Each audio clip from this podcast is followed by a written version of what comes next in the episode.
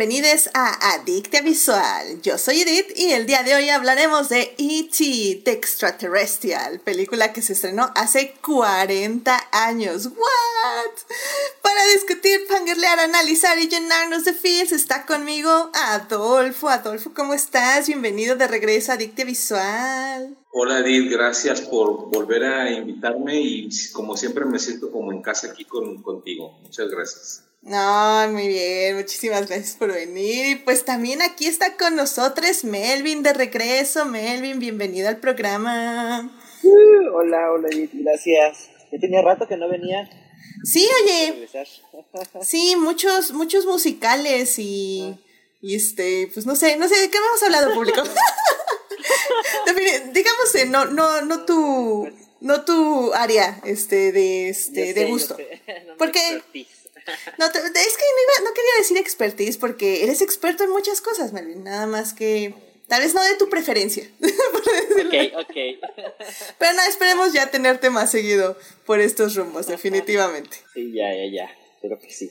Perfecto. Pues sí, bueno, ya saben, querido público, que si se quieren unir a esta conversación, estamos en Twitch en vivo los lunes a las 9.30 de la noche y los miércoles en el chat de YouTube a las 9 de la mañana. Muchas gracias a nuestros mecenas Juan Pablo Nevado y, y Saulo Tarso, quienes patrocinan este bonito programa en Patreon. Si quieren ser adictas como ellos y tener múltiples beneficios, vayan a Patreon a suscribirse. Y bueno, querido público, pues sin más, antes de hablar de esta gran película, o bueno, interesante película, ya lo discutiremos, y de sus 40 años, evidentemente primero tenemos que salvar lo que amamos.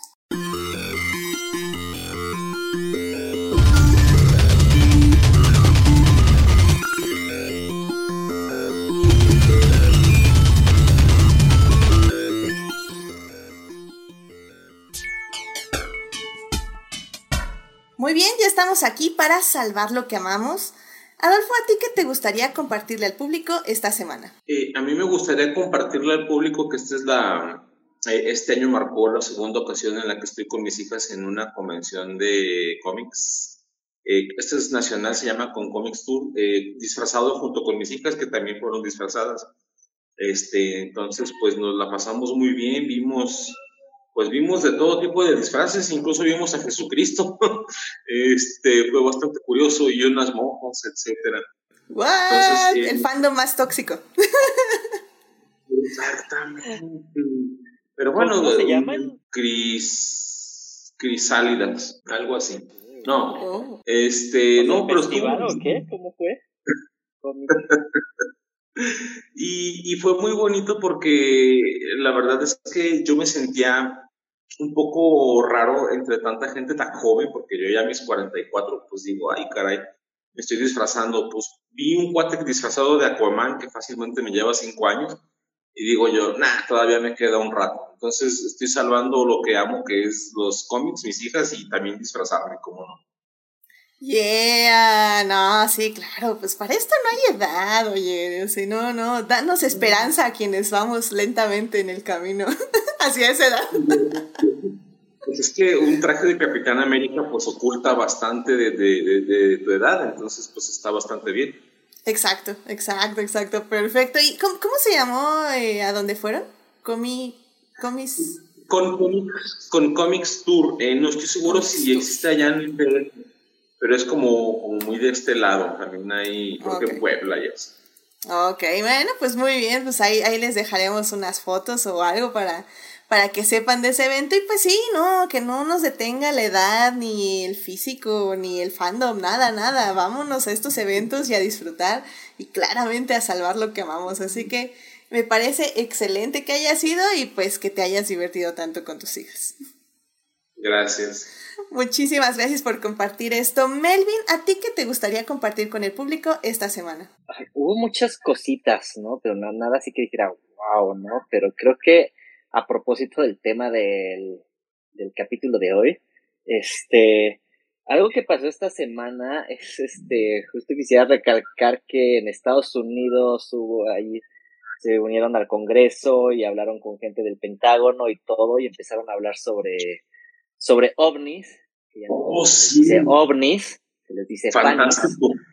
Y este, y no sé, es algo como que un poco me vuela la cabeza así como de, ah, bueno, ya hay como foros públicos hechos por el gobierno donde están diciendo eso. O sea, obviamente están, están confirmando que hay ovnis que, bueno, tal cual es como objetos voladores no identificados, ¿no? Entonces es como de, bueno, pues sí hay cosas que hemos visto un montón de veces y no tienen explicación lógica y subieron dos videitos por ahí que dicen, no, pues esta cosa, esto está rarísimo. Uno es como de un avión y pasa una bola esférica como metálica pasando muy rápido y otro fue un video de Night Vision y era un triángulo estático que estaba parpadeando, ¿no? Y pues gente así de altos rangos decía, no, pues quién sabe qué es esto, ¿no? Y, y un poco así como que les valía, ¿no? O sea, fue así como de, bueno, pues sí, sabemos que hay, o sea, estamos confirmando que hay muchos ovnis por acá, hemos visto un montón de cosas, pero como que ahorita no están nuestras prioridades.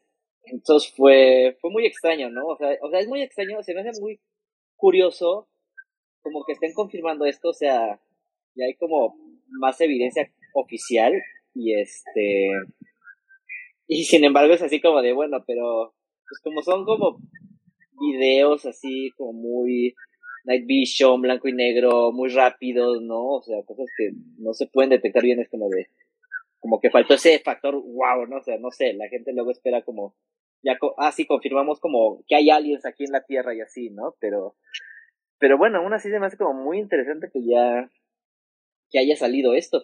Creo que estuvo y ya, y ya sucedió algo así que fue hace uno o dos años también que el Pentágono liberó ahí unos videos y como que también pasó un poco desapercibido, es como, ah, ok, chido, este, estamos con otras cosas aquí, entonces, pero bueno, no sé, creo que a cuentagotas va saliendo todo esto. Según entiendo, eso sucedió porque Trump una, una fecha límite de 180 días a partir de la promulgación de que bueno, creó un, no me acuerdo cómo se llama, un departamento de defensa para considerar los ovnis como algo hostil.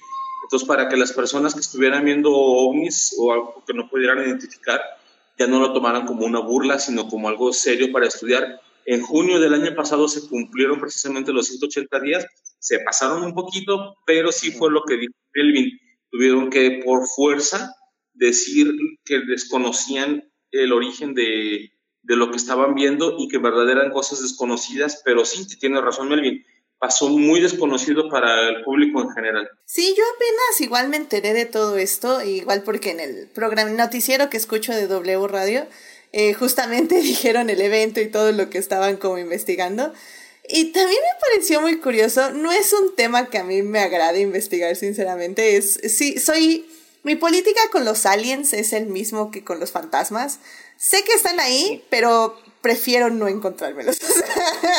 así, así, así con, el simple conocimiento de que lo sé, ya, lo tengo, sinceramente, no, no necesito pruebas empíricas, sinceramente. Entonces, me parece interesante, o sea, que bueno, creo que Jaime Maussan estaba muy feliz de todo el asunto. Está muy volado. Sí, está así como, por fin, vindication. Ajá, en su mente como que dieron toda una conferencia y dijeron si hay alguien, y todo, pero bueno. Sí. tuve un montón de rayitas. Sí, exacto, pero bueno. El propio mundo también. Exacto, exacto. y justo por él me enteré, curiosamente. Sí fue de Twitter que, que empecé a ver así como Jaime Maussan y esto yo, ¿qué? ¿Es una es chiste o qué? Y ya, se meter y, fue serio, sí fue serio. Y no era chiste. Órale, sí están haciendo esto en Estados Unidos. Muy bien, muy bien. No, pues sí, o sea, la verdad, este, qué interesante y qué bueno que efectivamente, este, pues, no sé, pues qué bueno que hay algo que hacer, está pasando algo y pues no sé si sea cortina de humo o algo así, pero pues vaya, me, me alegra mucho que, que al menos haga felices a algunas personas, definitivamente. Y qué interesante. Al final, el del día es, es, es que esto se tome en serio y, y no sea eso, una cortina de mono. Así es. Vale. Muy bien, pues muchísimas gracias Melvin por este compartir esto con el público. Muy bien, y pues ya para cerrar este programa, a mí me gustaría compartir con ustedes, querido público, ya hace un rato no hablo de Lewis Hamilton, entonces ya, es, es este, tiene que pasar, tiene que pasar, tengo que hablar de Lewis, y es que este fin de semana, oh my god, fue un gran fin de semana para Lewis Hamilton en Barcelona ya por fin Mercedes este, encontró, encontró la receta secreta para hacer funcionar ese maldito carro. Y la verdad es que eh, sí, Luis salió en sexto lugar eh, para iniciar la carrera y en la primera vuelta el inútil de Magnussen le pegó por atrevido porque Luis salió con unas llantas como menos potentes, por decirlo de alguna forma, entonces yo creo que Magnussen pensó que lo podía rebasar y pues lo hizo mal y le pegó.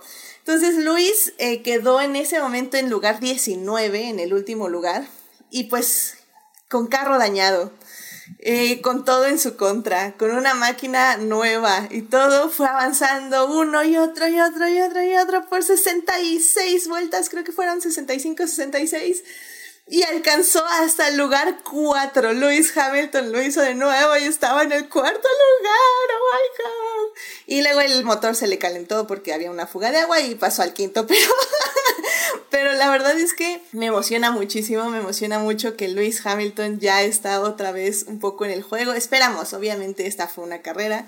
Eh, esperamos que esto signifique que ya el carro es muchísimo mejor y que ya va a funcionar mucho mejor.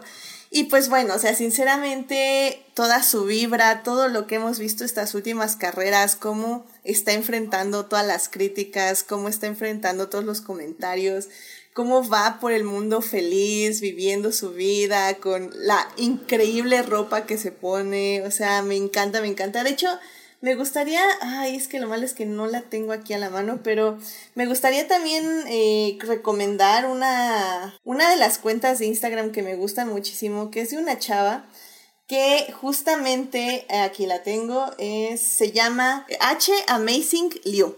Este, esta chava eh, básicamente lo que hace es que recolecta todos los outfits de Hamilton y te dice de dónde son, qué marcas son, cuánto cuestan y pues así literal las, los aretes, los relojes, los lentes, no, una cosa de investigación que yo digo, bueno, o sea, wow.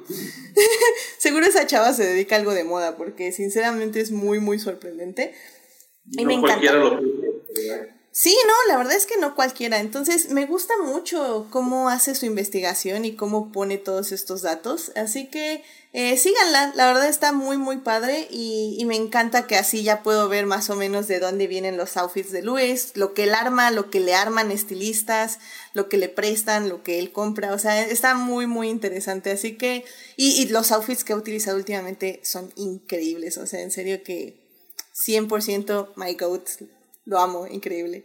Así que bueno, pues sigan al pendiente de Luis Hamilton porque, porque puede ser que nos estemos emocionando mucho, pero puede ser que no. Así que, quién sabe. De todas formas, gane o pierda, estamos con Luis Hamilton porque creemos en Luis Hamilton y sabemos que al final del día él es la Fórmula 1, él es un gran piloto y la Fórmula 1 no lo merece por ello. Así que en fin, ese es mi update de Lewis Hamilton, que quedó en quinto lugar en Barcelona este fin de semana, pero como digo, pasó de 19 a quinto, así que fue una cosa espectacular, básicamente. Y bueno, querido público, entonces ya, este, sin más, vámonos a hablar de cine.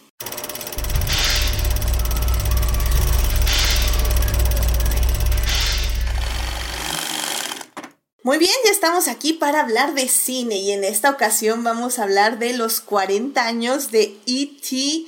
de Extraterrestrial. Que bueno, no sé, ¿alguien usa el subtítulo? yo, yo conozco a E.T. por E.T. Realmente no, nunca había escuchado eso de Extraterrestrial. Está muy, muy curioso. Sí, en inglés sí, sí es así. Yo conocí ese título, o el subtítulo, no sé cómo llamarle, porque compré en alguna ocasión, o mi papá me compró el videojuego de Atari 2600 y justo así viene, E.T. de Extraterrestrial, entonces me parecía la cosa más natural del mundo. bueno, pues, pues, me alegra que alguien al menos no se le haga extraño, definitivamente, pero bueno, pues E.T. se estrena en 1982, está dirigida por Steven Spielberg, y bueno, pues, o sea, ya se cumplen 40 años de haberse estrenado. La película la pueden ver en HBO Max, la pueden ver en Prime Video, la pueden ver en Claro Video o la pueden rentar y comprar y en varias plataformas. O sea, definitivamente está disponible. La, encuentran en todos lados. Así que bueno, en la primera parte vamos a hablar de la preproducción de la película. En la segunda parte vamos a hablar de la película ya en sí, de lo que nos gusta, de la trama, de los personajes, de la historia.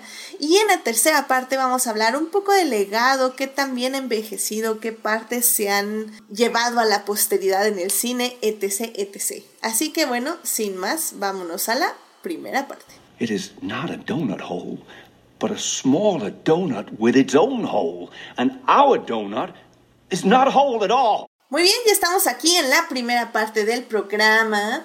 Y pues en esta parte vamos a hablar efectivamente de la preproducción de la película de E.T. que cumple 40 años de haberse estrenado.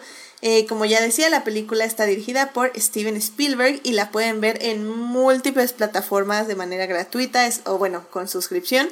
Está en HBO Max, está en Claro Video, está en Prime Video y también la pueden comprar o rentar en diversas plataformas. Así que bueno, em, realmente a mí me llama mucho la atención que E.T. es una de las primeras películas de Spielberg, pero definitivamente no es con la que inicia. O sea, ya en su carrera en este punto llevaba hechas Tiburón, por ejemplo, que creo que ya es una, la peli que, eh, según yo, como que lo lanza a la fama de, lo, de los blockbusters, por decirlo de alguna forma. Ya había hecho la de Encuentros cercanos del tercer tipo también. Y, y bueno, pues E.T. llega como en un momento muy curioso en la carrera de Spielberg. Eh, no sé si alguien eh, guste decir acerca de cómo empieza, empieza la idea de esta película. no sé si tú sepas, Adolfo. Yo lo que estoy enterado es que esta película nace extrañamente con un gemelo. Eh, hay una película gemela de, de E.T. porque Steven Spielberg tenía, en 1960 sus padres se divorcian y él quiere eh, procesarlo como los artistas lo hacen a través de su obra. Entonces él tiene esta eh, intención de hacer algo personal como lo hizo desde su primera película, The Duel, El Duelo, eh, de hacer algo pues eh, característico de lo, de lo que haría él pues, durante mucha parte de su carrera, que es tener una, una visión un poquito al nivel del suelo, un poquito al nivel de la, del asombro y su película en la que iba a, a exponer todo esto que le pasó se iba a llamar Growing Up una película que nunca se concretó. Entonces, este, pues, él seguía con la idea de, pues, de tener eh, una exploración de cómo es cuando él estaba chico, pues que su papá se fue, él se quedó con su mamá, etcétera, con más o menos lo que pasa en la, en la película. De hecho, es bien curioso porque en la película la niña Gertie está Drew Barrymore, le dicen que su papá se fue a México y dice ella, ¿dónde es México? es un diálogo que me quedó muy grabado de, de E.T.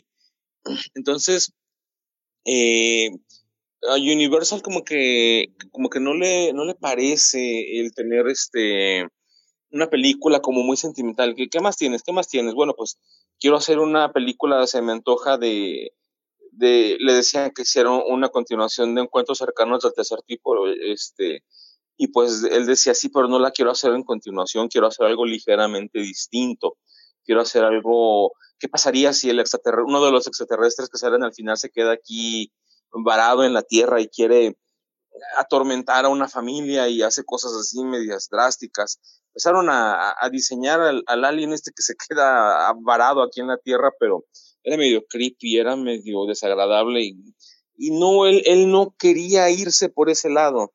En la película gemela que yo menciono de E.T., dicen, pues, dicen que es Poltergeist una película que él no pudo dirigir, pero que se la encargaron a Tom Hooper, el que dirigió The, Texas Chainsaw Massacre, la masacre de Texas.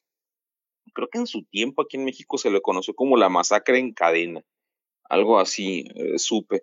Entonces, eh, pues Tom Hooper la dirigió, la de Poltergeist, también es acerca de, pues en el caso de Poltergeist, una niña que se encuentra con lo desconocido, con resultados funestos y E.T. es un niño que se encuentra con lo desconocido con buenos resultados. Entonces, como que parten de una génesis de, de algo que quería comunicar es, eh, Spielberg. De hecho, se suponía que no podía estar contractualmente en la película de Poltergeist, pero hay quien dice que pues que también estuvo allí eh, visitando el set. Sí, de hecho yo también escuché eso, que, que al final del día, o sea, los rumores dicen que Spielberg realmente sí dirigió Poltergeist. Nada más que evidentemente como firma este contrato justamente de que le dicen, ok, te vamos a dejar hacer E.T., pero tienes que firmarnos que no vas a hacer ninguna película en paralelo. ¿Por qué? Porque así son las productoras de mañosas y de malas. Entonces sí, técnicamente sí, él dijo que no la dirigió, pero los rumores dicen que sí se paseaba por ahí en el set y estaba viendo qué onda. Y de hecho, algo que también me llamó la atención de esta época indie, vamos a decirle, de Spielberg, porque de indie no tenía absolutamente nada, pero digamos que la, el feeling, vamos a decir que el sentimiento era un poco indie, es que también lo que me gusta es cómo se intercambiaba actores, ¿no? Era como, ok, me encantaste en tu audición, pero sabes que este, en esta peli no me sirves, te voy a pasar a esta. Ay, me encantaste acá, pero en esta peli no me sirves, entonces te voy a contratar en esta otra. Eh, por ejemplo, Drew Barrymore, que pues, tenía, que eran como 5 o 6 años. Em, sí, sí, sí, ella le dijo, ella eh, audicionó para Poltergeist, para ser la niña de Poltergeist y justamente le dijo este Spielberg, no, no, sabes qué es que tú me das una onda como mucho más inocente, más de imaginación, te voy a llevar a Haití. Y entonces, o sea, es, son este tipo de audiciones que, a un niño que audicionó como Elliot, que ahorita no me acuerdo cómo se llama, igual le dijo, me gustaste mucho, pero no para esta película, tal vez para un futuro, para otra película como de Aliens y se lo llevó para... Ay, ¿cómo se llaman estas cosas? Se me fue el nombre de la película. Las Gremlins. Gremlins, efectivamente. Muchas gracias. pues y se lo llevó para Gremlins. Entonces, ah, ah, bueno, no, él audicionó para Elliot, para el amigo de Elliot. Él era el amigo de Elliot que al final él ya se cortó del guion y le dijo, bueno, no, ya no va a ser el amigo de Elliot, pero te voy a llevar a Gremlins, por ejemplo. Entonces me gusta esta idea como que que Spielberg sí tenía como este contacto como muy cercano con sus actores. Sobre todo también antes de E.T. graba la de Indiana Jones y también se trae a Harrison Ford para E.T. El asunto es que, bueno, las escenas de Harrison Ford se cortaron al final, pero había como... De esas no existe nada, ¿verdad? Eh, yo sí vi, sí, vi. Eh, hay una toma que es como abierta y como que la intención era que Harrison Ford no se viera, o sea, que nada se viera la espalda y como la sombra. Pero... Es que es muy curioso, porque si tú ves eh, los adultos con una carga negativa en el filme, no tienen rostro en este caso iba a ser el director. Lo único que se ve en la toma es que recibe en su despacho completamente oscuro y sombrío a Elliot, lo apunta con una mano, el, paneo sigue la mano y apunta hacia afuera, no es muy claro lo que dice, pero nunca se le ve la cara. O sea, incluso si Harrison Ford hubiera aparecido en el corte final, ni siquiera se le hubiera visto la cara. Nada más hay fotos de producción donde él se encuentra pues con la, ropa de, que usó en esa escena, pero sonriendo así frente al set, nada más. Exacto, exacto. Y también, y es que justo a lo que me refiero con este feeling indie, es como Spielberg realmente trabaja, al menos en esta etapa, sus películas, ¿no?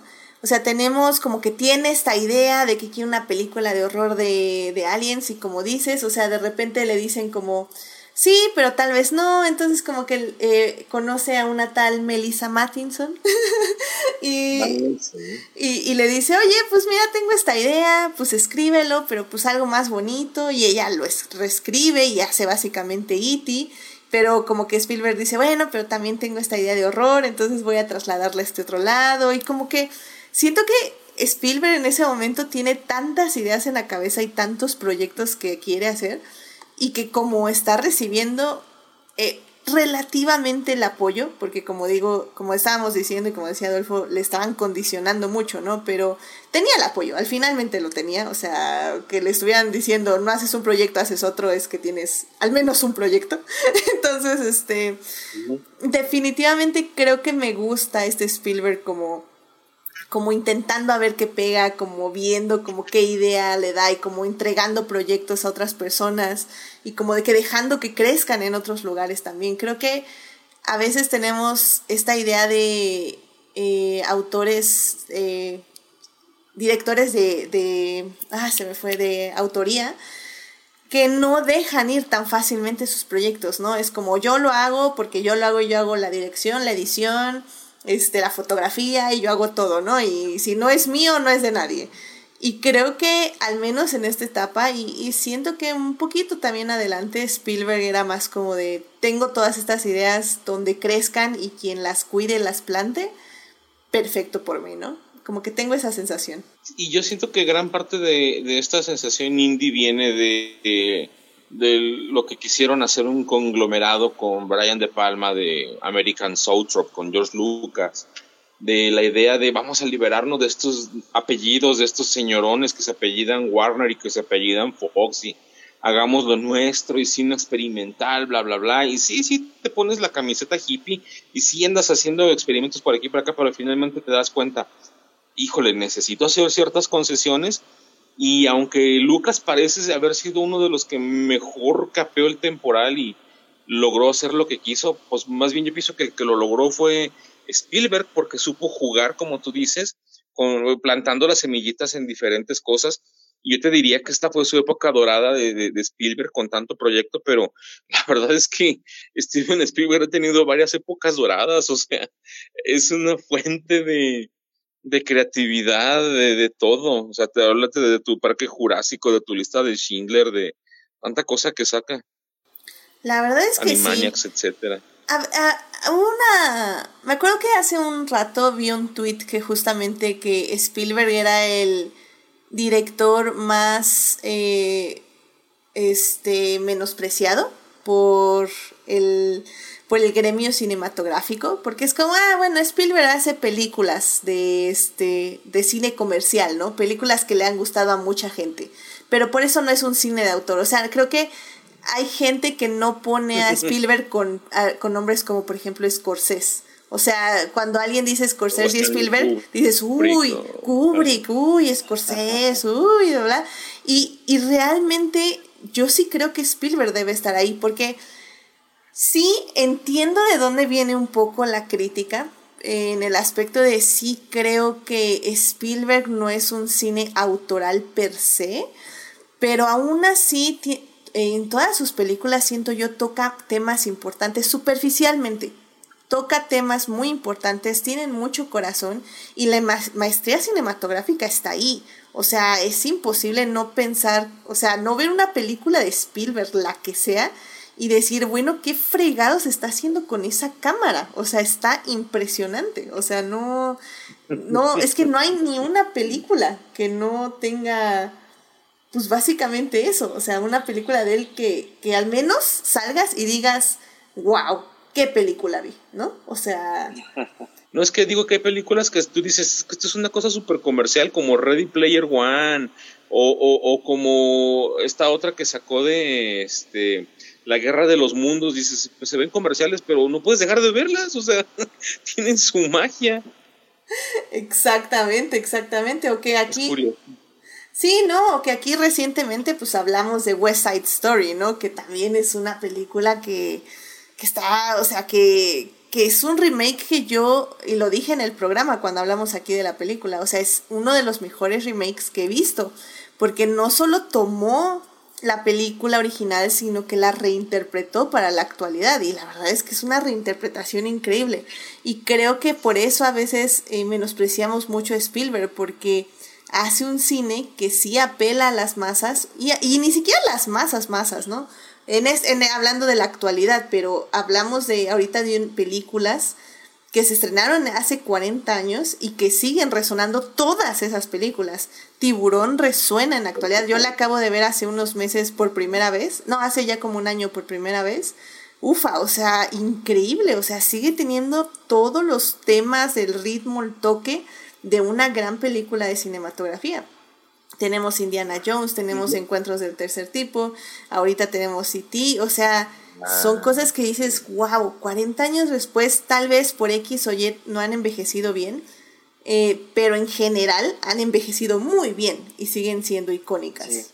¿Tú cómo ves, Melvin? ¿Cómo, cómo ahorita, este, en esta época de Spielberg en, en especial cuando hizo E.T.? Justo, no, o sea, estaba checando su filmografía y veía que justo en esa época es cuando empezaba a sacar y se dividía, o sea, se dividía como entre sus géneros de aliens y de aventura y, experimentaba un montón de cosas.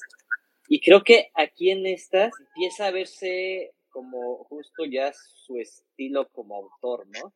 Y, por ejemplo, siento que en, en encuentros cercanos, o sea, es muy, muy buena, pero este, siento que aquí con E.T., o sea, en E.T. la siento como más personal, ¿no? Como que la otra intentó nada más jugar con sus temas de aliens y, y acá en esta de, de E.T. ya fue así como él volcándose personalmente en, la historia. Entonces, siento que también, ajá, él aquí ya está encontrando su voz y como dices, ¿no? O sea, yo sí lo siento como de autor porque, y se nota mucho como en la manera en que filma, en su iluminación, en sus encuadres, ¿no? O sea, como que tiene, hay muchos planos que tienen su sello de Spielberg. Y eso está como muy padre, ¿no? Y creo que lo hablamos cuando, cuando hablamos de este, la de Hook. La de Hook es como que uh. se, o sea, yo la relacioné mucho con, con sus pelis de ciencia ficción, ¿no? De inteligencia artificial, Minority Report, o sea, hay como una, toda una conexión acá, ¿no? Entonces, para mí E.T. es como, como el origen de todo, ¿no? O sea, aquí puedes encontrar todo lo que va a ser después en todas sus películas. O sea, siempre hay como algún plano que te remite a, a otra de sus películas. Entonces, me parece como un Spielberg muy en su estado más puro.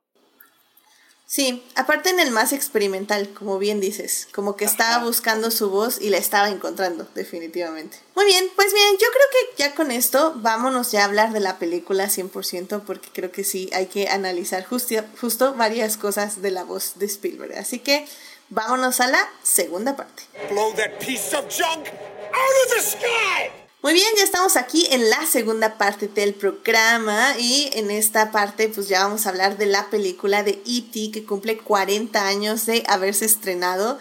Eh, la película la pueden ver en HBO, en Prime, la pueden ver en Claro Video o la pueden comprar en diversas plataformas, en Apple, etc, etc, etc.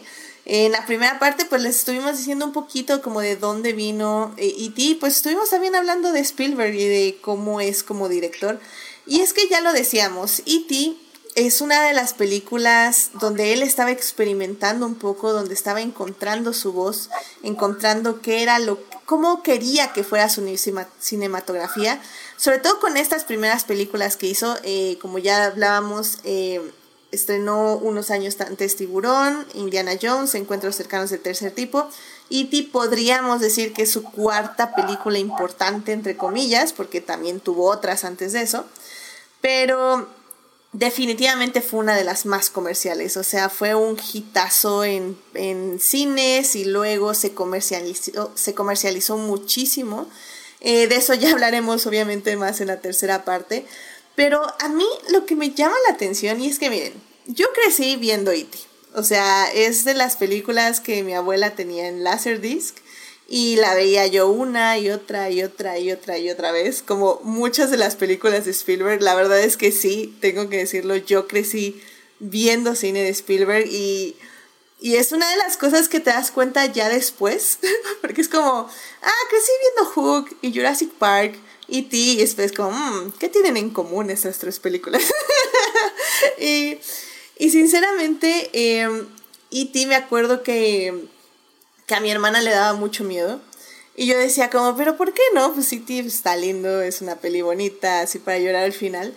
Pero ahorita volviendo a ver la cinta, este, bueno, no 40 años después, unos años después, yo al menos, yo creo que hace unos, yo creo que unos 15 años que no veía E.T., pero realmente me sorprendí que sí es una película de terror. O sea, déjenme pongo el paréntesis, inicia siendo como una película de terror.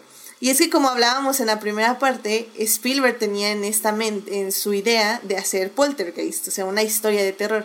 Y creo que parte de esa idea sí se transfiere a E.T. y por eso al menos la primera parte de la cinta es 100% una cinta de terror infantil, es decir, no tiene esos tonos tan fuertes de terror en el aspecto de que no hay tantos sustos, sí hay varios, hay como dos, pero son sustos que vemos desde el punto de vista de un niño. Entonces en ese aspecto no te tendrían que asustar tanto, por decirlo de alguna forma. Pero no sé, Melvin, ¿cómo tú sientes el inicio de E.T. y cómo este Spielberg nos va metiendo poco a poco al universo de nuestro protagonista, Elliot, y pues en esta extraña amistad con un ser de otro planeta? Ah, fíjate que no, no lo había pensado como que inicia como peli de terror. Tal vez sí, un poco. Este, de hecho, creo que se vuelve este, de terror cuando vemos a los primeros adultos, no cuando vemos a los aliens. Y, y poco a poco justo este, eh, dijeron, ¿no? De los adultos que siempre están como en esta sombra, nunca los vemos bien, excepto a la mamá, y, y me parece muy interesante, o sea, cómo maneja que este, este terror que existe hacia, las, hacia la adultez. Entonces, yo para mí el terror lo vi ya al final, ¿no? O sea, la, la, la secuencia que todos ya conocemos cuando los, cuando encierran a todos en la casa y este, me acuerdo que me daba mucho miedo esa parte porque están como, como que de repente todos con sus trajes y, y el Iti e muriéndose y este que por cierto el, el Iti e en sí es, es, es muy creepy. creo que el diseño, no sé por qué se fueron por ahí, pero es muy, o sea, sí es muy raro el muñeco. y, y, por eso, bueno, ya hablaremos de, sus versiones, entiendo por qué pudieron haberlo modificado un poco. Eh, pero sí, o sea, justo, ¿no? O sea, hay como varios elementos, la fantasía está ahí en todo el principio. Este, ese es un elemento que ahora que, que lo reví, o sea, lo pone muy como obvio, ¿no? Así de la mamá leyéndole cuentos a, a la hija, ¿no? De, Peter Pan además, ¿no? Este, y, y, es un tema que va, o sea, muchos temas de Peter Pan los va poniendo ahí, ¿no? Hay, bueno, incluso las bicicletas, ¿no? O sea, cuando salen volando, pues eso es Peter Pan. Entonces, este, tiene una mezcolanza de un montón de cosas ahí, de géneros. Ahora que lo pienso. Sí, estoy de acuerdo. Que por cierto, querido público, yo sé que Melvin ya habló con spoilers. No lo odien, es una película de hace 40 años. Evidentemente iba a haber spoilers. si no han visto E.T., no sé qué puedo hacer. Miren, eh, digo, de, hecho, de hecho es una buena parte, siempre, se me olvida. Si no han visto E.T., déjenme rápidamente les doy una sinopsis. Básicamente eh, llega este extraterrestre a nuestro planeta y se queda aquí varado porque lo deja su nave, justo porque llegan unos humanos y lo están persiguiendo. Entonces eh, su nave se va y se queda aquí varado en la Tierra. Y pues como pues para explorar un poco y ver pues, qué onda, qué hace o qué come, eh, llega a una casa donde hay un niño que se llama Elliot, que es nuestro protagonista donde básicamente pues se van a encontrar, se van a asustar mutuamente, pero poco a poco Elliot pues le va a dar eh, acceso a su casa como para cuidarlo, para protegerlo. Y pues básicamente vamos a ver durante la película la relación de Elliot y de E.T., que básicamente E.T. también quiere regresar a casa, entonces em, tiene que construir algo para llamar a su planeta, a su nave, para que regresen por él. Pero bueno, eh, esa es básicamente como la premisa. Y sí, va a haber muchos spoilers este, al final del día. creo que es una peli muy linda. Eh, creo que por muchos spoilers que les demos, la verdad es que algo que hace muy bien Spielberg, eh, como dice Melvin, es justo la ambientación. Y hay muchísimos temas que va tocando durante la cinta. Entonces, creo que no... Es una peli que no se puede spoilear porque simplemente el hecho de escuchar la música de John Williams en esta película, uff, hace, hace toda una experiencia cinematográfica, o sea, literalmente es como goosebumps eh, en ciertas escenas, a pesar de que siento que este rewatch no me estaba encantando la peli, y ya les voy a contar por qué después, pero siento que aunque no me estaba encantando, o sea, hubo ciertas escenas que aún así se me puso este, la piel así chinita, porque esa música con esas escenas tan mágicas, sinceramente no, no se puede narrar, se tienen que ver definitivamente. Este, pero bueno, Adolfo, eh, ¿cómo fue tu experiencia con E.T.? ¿Tú, ¿Tú cómo compartes el ambiente de Spielberg que va, si crees que va como del terror a terror infantil, un poco luego ya como a la esperanza, o cómo, cómo tú percibes esta película? Eh, mira, dado que yo la vi cuando tenía entre 5 y 6 años en 1982, pues te puedo decir que no se había visto gran cosa de este tipo. Eh, yo no, la verdad es que no recuerdo si la vi en el cine, pero sí recuerdo que un tío mío tenía un libro como, no precisamente una novela, eh, sino un libro hecho con fotografías de la película, como con fotogramas, y a mí lo que me daba miedo eh, no era el, el, ambiente en sí de, de la película, o sea, con los humanos, sino con los extraterrestres. Me parecía fascinante eh, ver la, la sociedad que ellos traían parcialmente a este mundo. Eh, ellos vienen a este planeta porque son una, una entidad, bueno, una raza botánica, eh, se dedican a revisar las plantas de los planetas. Entonces están recolectando plantas de aquí cuando llegan los, eh, los, los agentes o los policías, como sea que se les llame, y se, se asustan. Entonces yo en el libro veía si se alcanzaba a ver mucho de la nave, dónde guardaban las plantas, lo que hacían, toda esa tecnología extraterrestre. Yo a mi corta edad te juro que sentía que estaba viendo una verdadera nave extraterrestre. Yo sí me aterraba un poco eso de decir, es que esto existirá. Yo estaba muy pequeño y lo vi el libro en la oscuridad, fue como, como una pequeña revelación. Ya después, ya cuando la vi, cuando definitivamente la parte en la que dice Melvin, donde eh, E.T. está ya de un color distinto, sí también me provocó eh, un poco de terror. Aunque bueno, yo siendo un niño miedoso veía terror en, en lugares donde a lo mejor la mayoría de la gente no lo ve.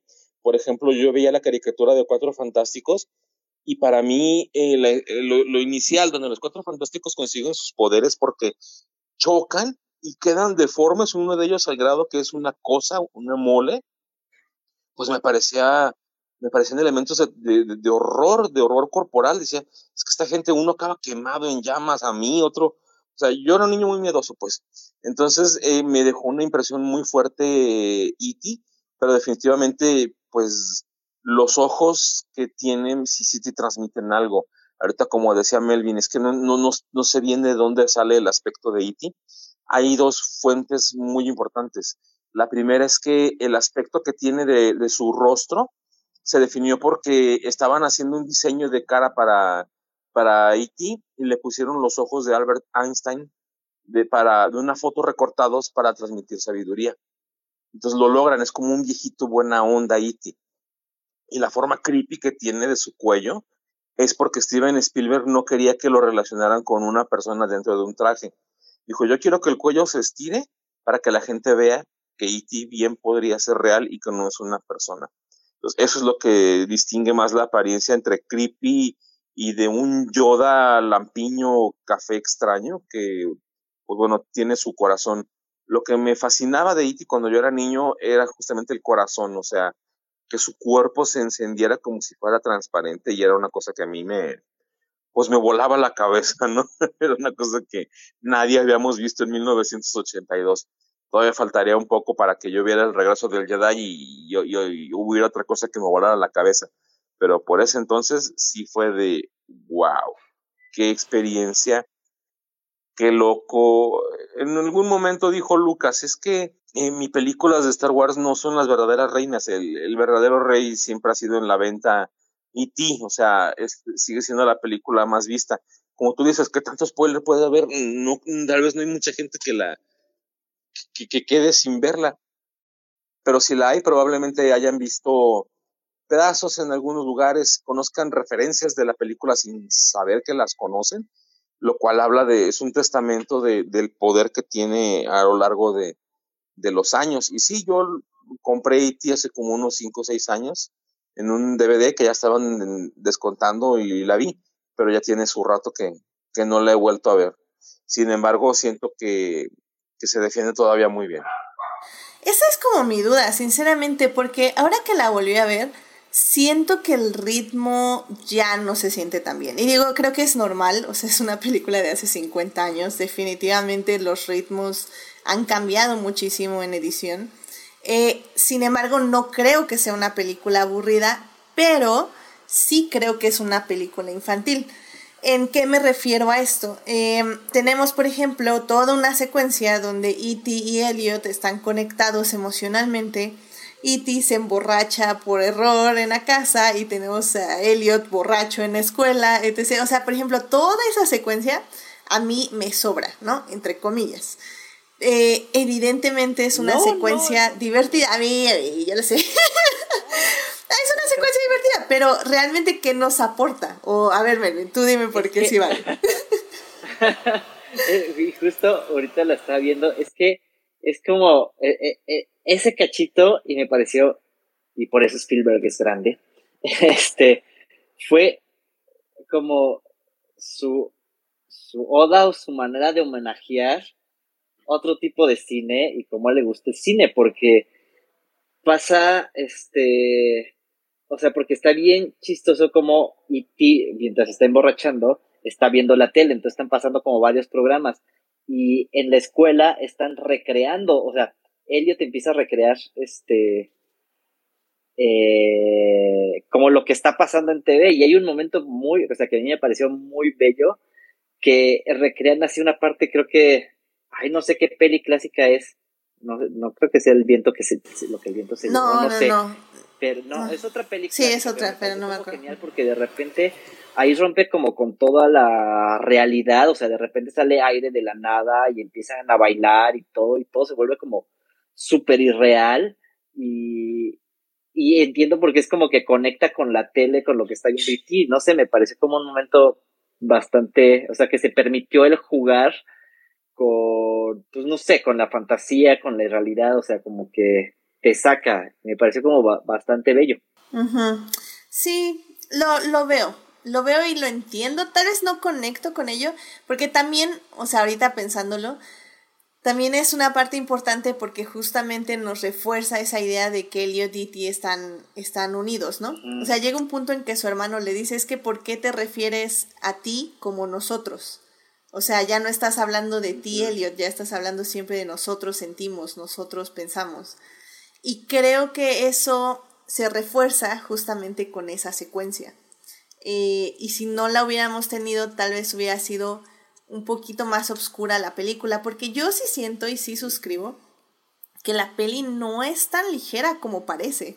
O sea, sí lo es porque sales sintiéndote bien de la cinta, pero sí siento que el 80% de ella es muy oscura, ya sea porque estamos con este asunto como de terror en lo que conocemos a Iti, e o estamos en esta onda de depresión con Elliot, porque al finalmente es un niño que está tratando con una situación muy complicada en casa, está tratando con el divorcio de sus padres, con que no tiene amigos, con que su hermano es muy grande como para que juegue con él y su hermana es muy pequeña para jugar con ella.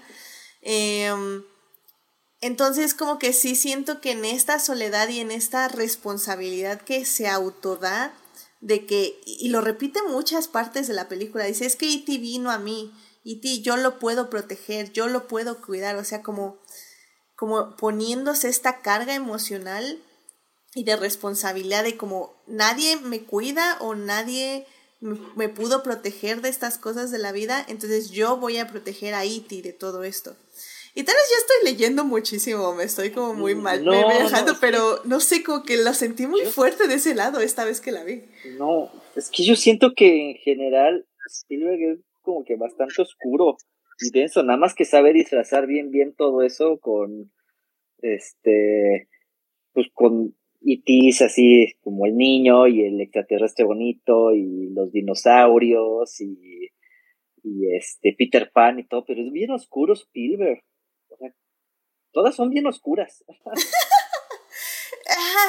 ¿Hook era oscura? ya no me acuerdo. Hook, sí. Sí, bueno, sí tenía sus cositas, sí es cierto.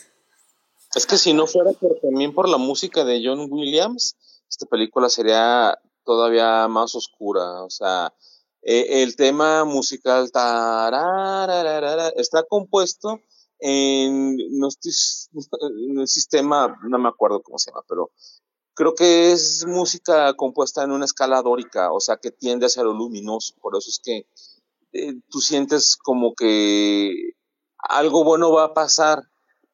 Entonces, siento yo que sin eso no podríamos eh, sentir que E.T. es una película que al final tiene esperanza. A pesar de todo lo malo que les pasa tanto a Elliot como a él, como a la planta, porque a la flor es como un, un clavel amarillo. Sí.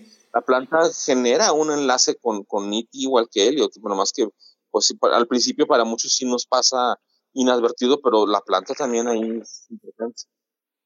Sí, que es también una, una forma muy bonita como de entender, ¿no? A Iti y entender cómo su, su ánimo, bueno, no su ánimo, sino su condición física va decayendo poco a poco. O sea, nos, nos da una forma muy visual de prever el futuro y de temer un poco el futuro o lo que viene en general, ¿no? Porque justo vemos cómo crece y cómo es hermosa la flor y cómo poco a poco se va marchitando y dices, ¡ay, por qué se está marchitando! ¿Qué está pasando? ¡Ah!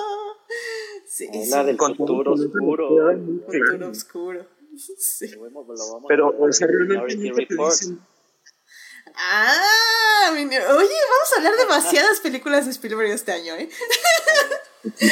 Y es que, fíjate, o sea, yo, lo, yo lo veo mucho en todas sus pelis, que justo, y por eso siento que es, o sea, su autoría está mucho ahí, eh, su puesta de cámara y su iluminación, siempre es como con esta luz como muy soft, ¿no? Como que todo parece que está siempre con un velo, ¿no? Como si fuera un sueño, entonces ya no sabes bien si, si, si estás en un sueño o en una pesadilla, como que de repente juega mucho con eso. un poquito mm, como El, el, filtro que tiene la película de Superman de Richard Donner, ¿no? Un poquito... Ándale. Eh, borrosita. Ajá, no, es, no, es tan nítida su cine, pero, pero es a propósito, porque juega con este sueño, esta visión muy, o sea, de niño que no entiende el mundo, que no hace sentido, este, y nada más, o sea, siempre, siempre vemos tus mundos desde un personaje. Nunca vemos el mundo como así grande, ¿no? O sea, de varios personajes y cada quien tiene su visión y todo, ¿no? Siempre es, es una persona, una visión. Que también hay que recalcar que esta película, la cámara siempre está a la altura de Elliot, del niño. No, es muy rara vez que la cámara está como con los adultos. Siempre tenemos, este, ahora sí que picadas, más bien contrapicadas hacia arriba o eh, del tamaño de Elliot, que es desde su punto de vista. Lo cual también eso nos refuerza la idea que todo esto lo estamos viendo a través de sus ojos. Y no nada más eso, sino que con qué letra empieza Elliot y con qué letra termina, ¿no? No lo había visto, muy bien.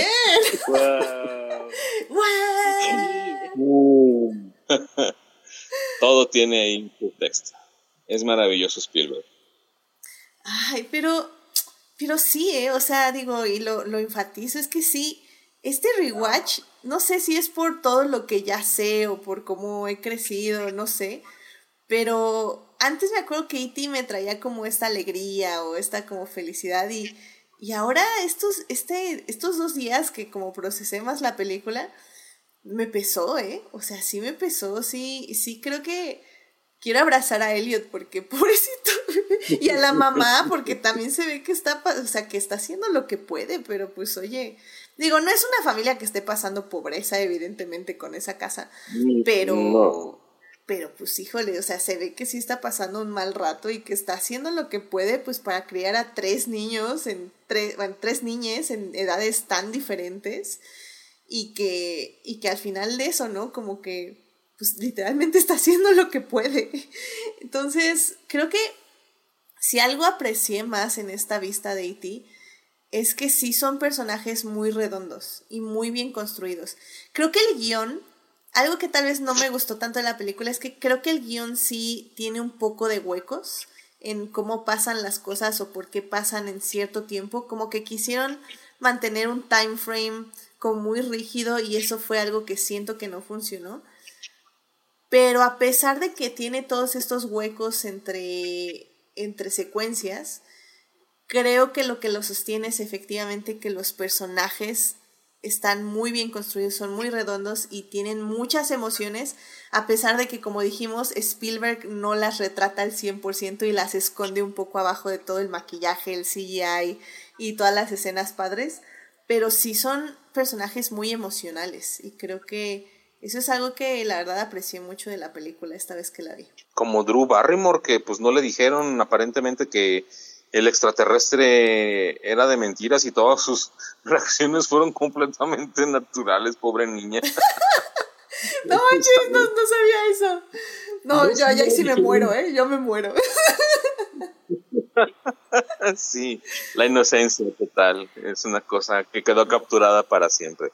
No, y bueno, eh, curiosamente, pues City, este, es una combinación de muchas cosas, porque sí había eh, personas como marionette, eh, marion, ¿cómo se dice? Puppeteers, este, que manejaban justo a E.T., pero también había personas que estaban dentro de E.T. en algunas tomas. Eh, un niño que no tenía piernas y dos personas este, de tamaño, de estatura baja también estuvieron ahí interpretando a E.T.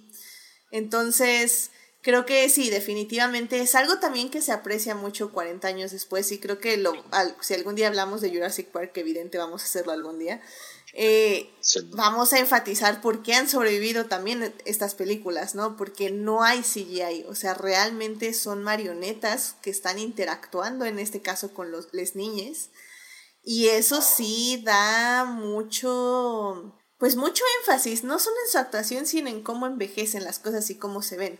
O sea, ya hablaremos ahorita un poco del legado en la tercera parte, pero realmente ahorita nada más lo que necesitas es un poco de retoque en la imagen y se sigue viendo excelente. O sea, la verdad es que la versión que tienen en HBO y creo que, digo, en Prime Video y por ende parece ser que en todas las demás, está muy bien restaurada y se ven muy bien los efectos especiales, porque también hablemos de eso, o sea, creo que no hay muchísimos efectos especiales así como VFX, pero los que, sea, los que hay que básicamente es la nave cuando aterriza y cuando vuelve a volar. La verdad es que se ve muy bien. O sea, yo no la vi. tan mal.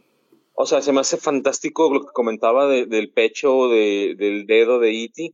Y cuando mueve los planetas en adentro del cuarto de Elliot para mostrar dónde está y todo eso, pues la verdad es que sí hay una, de repente sí hay una cantidad de efectos que dices, ah, caray, pues no me di cuenta.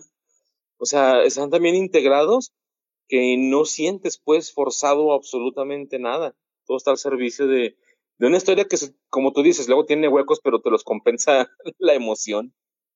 Sí, o sea, me acuerdo que el, la persecución cuando E.T. está huyendo de los humanos hacia su nave al inicio, yo me acuerdo que era así una cosa como súper frenética y yo me asustaba y todo. Y ahora que ya la analicé, ahora sí que con el ojo crítico cinematográfico, pues literalmente es, es un riel con una luz corriendo por todo, o sea, pasando por todo el bosque, o sea, no hay más. sí, pero como dices, a la música, la tensión y la edición, pues sí te hacen ver en tu imaginación o en tu cabeza ahí ti corriendo, aunque no lo estás viendo corriendo, estás viendo una luz pasar por los árboles en un río. Y, ya cuando ves la versión ya con CGI, pues la verdad sí está un poco raro ver a E.T. brincar como conejito. Ay, no, esas no. para eso. No, no, no, esa, esa versión que la quemen, por favor. Bueno, porque digo, ya... Sí, no, horrible. Porque ya hablemos de eso eh, rápidamente. Eh, justamente, para quien no sepa, querido público, esta peli ha pasado como por varias restauraciones. Un poco lo que hizo George Lucas también con Star Wars en varias etapas. El asunto, lo bueno de E.T. es que como que sí tenemos las opciones, ¿no? De, de qué versión quieres ver. Porque hubo una versión para el 20 aniversario, o sea, hace 20 años, que, que justamente reemplazaron muchas escenas de E.T. Eh, marioneta por un E.T. digital. Y pues sí, sinceramente creo que todo mundo lo odió. O sea, sinceramente, no creo que a alguien le haya gustado. Tal vez a los, anima a los animadores que la hicieron y qué bueno hicieron por su trabajo, todo bien.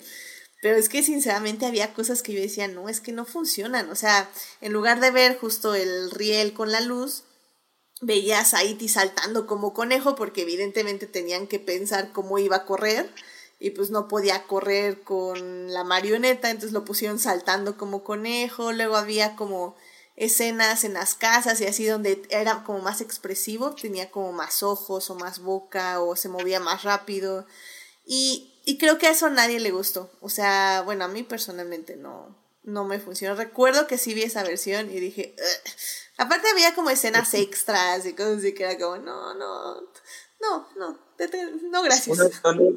Una, de las escenas extras es cuando se mete a la bañera y echa burbujitas y sí, sí la restauraron esa escena.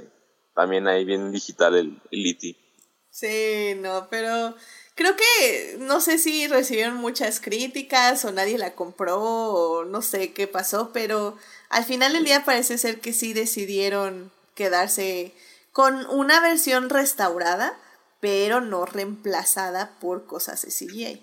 Que también, bueno, también está la polémica de que Spielberg reemplazó en cierto punto eh, las armas de los policías por walkie-talkies. Sí, para el 20, justamente. ¿También para el 20? Sí. Sí, es la que yo tengo. sí, también fue muy criticado de, oye, pues ya pusiste a los policías con armas, pues ya. Que bueno, que tengo que mencionarlo, ¿eh? eso es, creo que lo menos creíble de esta película es que los policías gringos no le disparen a los niños. pues a lo mejor porque era un pueblo pequeño, quién sabe. Eso sí. Pero la mamá sí llega y le dice, no disparen, son niños. Eso, eso sí me lo creo definitivamente. Ya saben cómo es eso. Sí, pero bueno, si ven la película en HBO o en Prime Video, yo la vi en Prime Video, eh, Melvin la vio en Apple, entonces ahí está la versión con escopetas, así que no hay ningún problema. no hay walkie-talkies. Ay, pero, pero bueno, pues no sé si quieran como Ah, bueno, me gustaría, ¿sabes qué? Melvin, eh, ¿cuál es tu escena favorita de la película que nos quieras compartir? Ay, sí la tuve ahorita que la vi, no me acuerdo. me gusta mucho toda la parte cuando pues, están en la casa y llegan ya los médicos militares y ponen a todos en cuarentena. Ah, tal vez esa. No, debe haber otra más. Híjole, no sé, no sé. la tengo. A ver, ahorita regresamos, Está bien, está bien, no te preocupes. Adolfo, ¿tú cuál sería tu escena favorita de la película? O una escena que nos quieres compartir.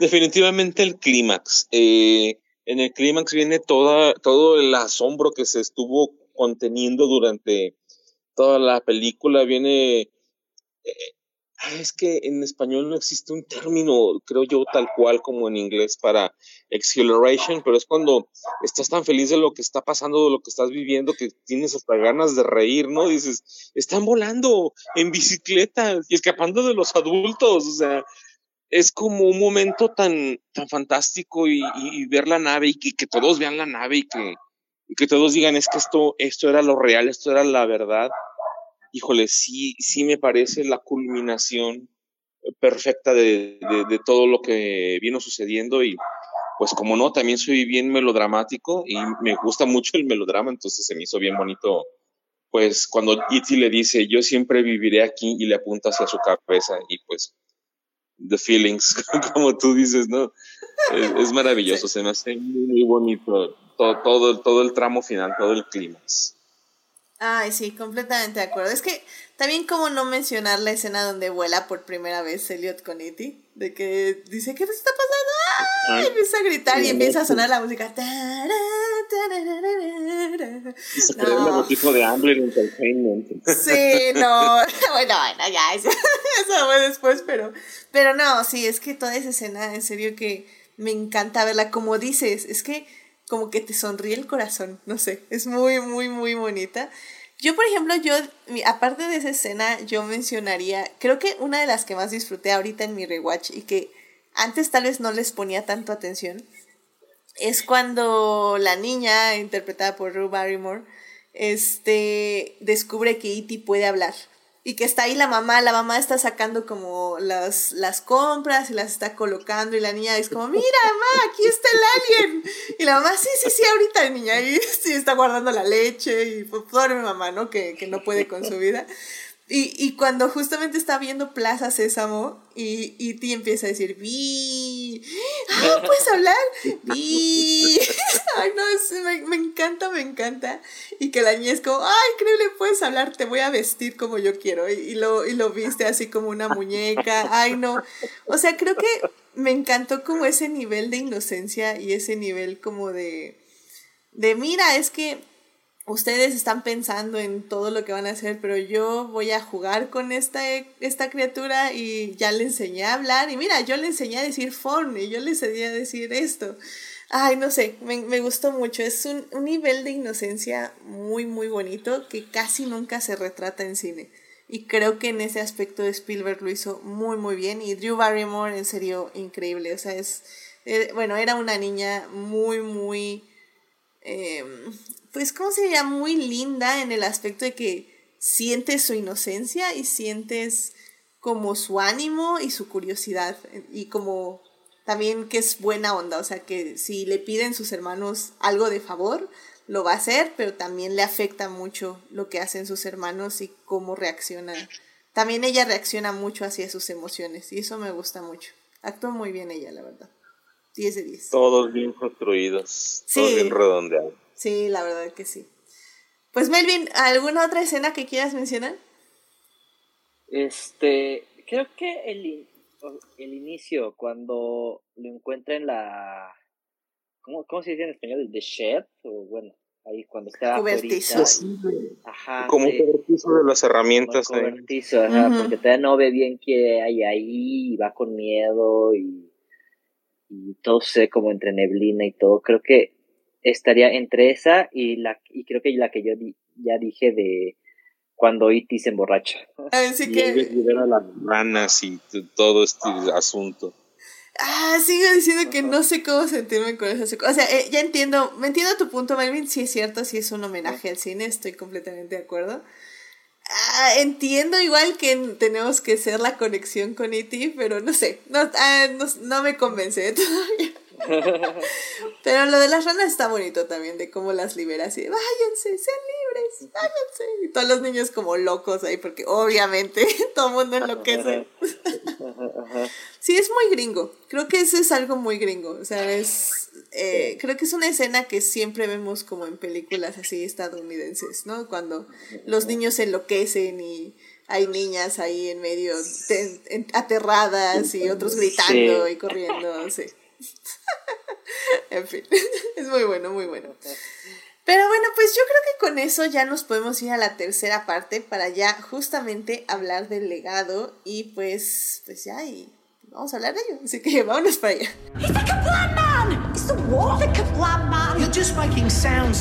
Muy bien, ya estamos aquí en la tercera parte para terminar de hablar de E.T., que cumplió 40 años de haberse estrenado. Esta película de Steven Spielberg la pueden ver en HBO, en Prime Video, y también la pueden rentar o comprar en diferentes plataformas. Está súper mega disponible. Ahora sí, aquí sí, no hay excusa, definitivamente, para no verla en algún medio legal.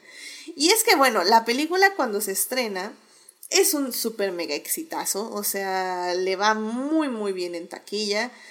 Eh, hay juguetes, revistas, cuentos, comerciales. eh, Adolfo ya mencionaba un videojuego que por lo que entiendo es un videojuego muy odiado por la gente, que está muy chafa. Sí, es que el programador había hecho un juego bastante exitoso, pero sí se llevó su par de añitos. Entonces le dicen, oye, pues te vamos a presentar a Steven Spielberg porque él va a hacer una película así, ya está. Ah, ok, pues muy emocionado el señor, ¿no? Y llega Steven y eh, le dice, ok, tiene dos meses para acabar el juego. Y eh, ya se va Spielberg y le dice, le dice a su jefe, oye, pero ¿quién me va a ayudar a programarlo? Nadie. Tienes dos meses para hacerlo tú solo. Entonces, la verdad es que fue un juego que se salía de la norma porque el cuate ya no sabía cómo hacerle para inventar el juego. El juego trata de que tienes que juntar los materiales para E.T. Phone Home, para llamar a tu casa, pero hay agentes del gobierno que te intentan atrapar, hay hoyos, si das una cierta cantidad de, pasos te mueres porque E.T. como que tiene su energía limitada como en la película que no te explican por qué, pero pues empieza a morir. Algo muy similar y es uno de los pocos juegos que sí tiene un final. Juntas todo, llamas a casa mientras no esté el, el agente del FBI junto a ti y llega a la nave y, y se, pues se lleva a Iti. Lo curioso es que no tiene la música de la película porque el programador todavía no sabía cómo era la música de la película. Entonces fue una, una tormenta perfecta en la que imprimieron 5 millones de cartuchos y no se vendieron pues, ni el 10%. Y todo el resto de cartuchos se utilizó para hacer un relleno sanitario en, en un desierto de Estados Unidos. Y no. en el 2010, 2006 aproximadamente se confirmó la leyenda negra y sí, se encontró el relleno sanitario con millones de cartuchos de IT sin vender. wow. esto en el 82? Que los periódicos y todo el mundo decía, es que los videojuegos no fueron más que una moda pasajera. Y esto lo demostró, los videojuegos van a morir. Me decían. Entonces, entonces dijo, dijo una empresa japonesa, a mí se me hace que estos gringos como que ya la regaron, vamos a mandar una cosa que se llama Nintendo y un güey que se llama Mario Bros. y vamos a reiniciar el asunto en Estados Unidos en el 85, tres años después, y el resto pues fue historia, pero sí, mucha gente le echa la culpa a E.T. de haber acabado, haber hecho el primer gran crash de los videojuegos en Estados Unidos. wow, no sabía eso, qué loco. Órale. Qué triste. Es verdad. Pero hay alguien que defienda el videojuego, o sea, que diga como, no es, no es tan malo como piensa la gente. Sí, fíjate que sí, hay un, hay un, este, uno de los primeros youtubers que hicieron crítica a cámara y estamos hablando del 2008 aproximadamente, imagínate casi cuando estaba iniciando YouTube, es James Rolfe. Él es conocido en el bajo mundo del internet como el Angry Video Game Nerd, porque eso se dedicaba a criticar juegos horribles mientras decía un montón de expletivos y muchas groserías que se inventaba. Y todo el mundo le decía, es que si tú criticas juegos malos diciendo la mayor cantidad de groserías posibles, tienes que hacer una crítica de E.T. Tardó, tardó varios años en hacerlo y fue tanta su fama que hizo una película para poder criticar el juego de E.T. Entonces la película trata de que llegan unos extraterrestres y lo quieren obligar a, a, jugar el juego, pero un general de Estados Unidos no quiere que encuentre el relleno sanitario. Es una película paródica, satírica, desquiciada.